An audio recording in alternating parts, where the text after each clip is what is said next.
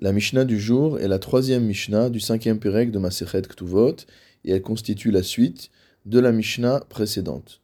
Nous allons donc parler d'une femme qui était Arusa, c'est-à-dire qui avait passé la première étape du mariage, les Hirusin, les Kiddushin, avec un mari Kohen, et qui avait 12 mois pour se préparer, car comme nous l'avions dit, à partir du moment où le Harus ou entre guillemets le fiancé, c'est-à-dire le mari qui a traversé lui aussi la première étape du mariage, demande à sa Aroussa de passer à l'étape des Nisu'in, c'est-à-dire de compléter totalement le mariage, la femme dispose de 12 mois, les farnes et tatsma, pour se préparer, pour préparer son trousseau.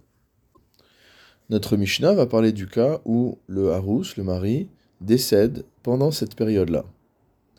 Nous savons que lorsqu'un mari décède sans laisser d'enfant à sa femme, s'applique la loi du yiboum, c'est-à-dire que la veuve va être liée à partir de ce moment-là à son beau-frère, à l'un de ses beaux-frères, qu'on appelle le yabam, et avec deux options, soit d'accomplir le yiboum, c'est-à-dire que le beau-frère prendra cette femme comme épouse, soit la khalitsa, c'est-à-dire le refus de la prendre comme épouse, auquel cas la femme devient à nouveau permise et peut aller se marier avec un autre homme. Tant que l'épouse n'a pas passé l'étape du yiboum ou de la khalitsa, elle est liée à son yabam. C'est ce qu'on appelle shomeret yabam. La question va être de savoir quelles sont les obligations du yabam vis-à-vis de cette Shomeret Yabam vis-à-vis de cette femme qui, pour l'instant, est liée à lui, mais n'est pas encore mariée à lui. La Mishnah enseigne Hayabam enomachil batuma que le Yabam qui est Kohen ne peut pas donner à manger à cette femme de la Trouma. C'est-à-dire qu'il a l'obligation de subvenir à ses besoins tant qu'elle est dans une situation d'attente, mais qui ne peut pas lui donner de la terouma puisqu'elle n'est pas encore véritablement sa femme. Yabam. Nous avions dit qu'à partir du moment où le mari réclame de faire les nisuin avec sa haroussa, on donne à la haroussa 12 mois pour se préparer. Si jamais cette haroussa a fait déjà 6 mois de préparation du vivant de son mari, et qu'elle a ensuite encore eu six mois de préparation alors qu'elle était liée à son yabam, c'est-à-dire après la mort du mari. Donc le mari, pendant six mois où le mari était vivant, elle s'est préparée, le mari est décédé, et pendant six mois encore, elle s'est préparée. Elle s'est donc préparée au total 12 mois, qui était normalement la durée réglementaire qu'on lui donnait.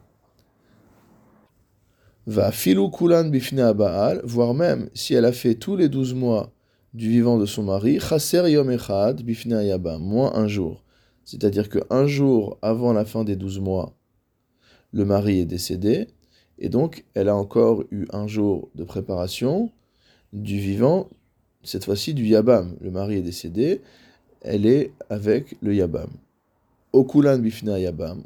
Ou alors à l'inverse, tous les douze mois, elle s'est préparée dans cette situation de shomeret yabam, dans cette situation où elle attend de savoir ce qui va se passer avec son beau-frère.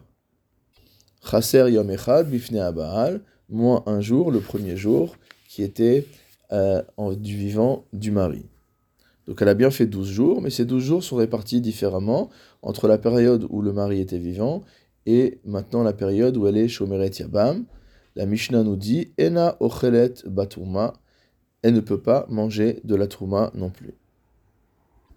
Zo Mishnah Rishona. Tout ça correspond à la première Mishnah, c'est-à-dire à ce que nous avions vu précédemment, qu'à partir du moment où le mari s'est engagé à une date de mariage et que c'est lui qui a repoussé la date du mariage, à partir de cette date, il est chayav de mésonote, il a l'obligation de subvenir aux besoins de son épouse et qu'elle peut manger de la terouma.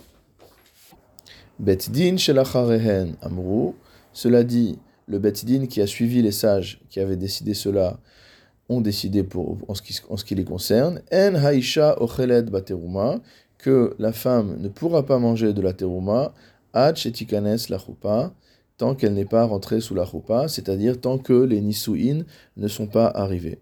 Donc ce premier avis selon lequel si les Nisuin ont été reportés, la femme du Kohen peut déjà commencer à manger de la terouma bien que les Nisuim n'aient pas encore eu lieu.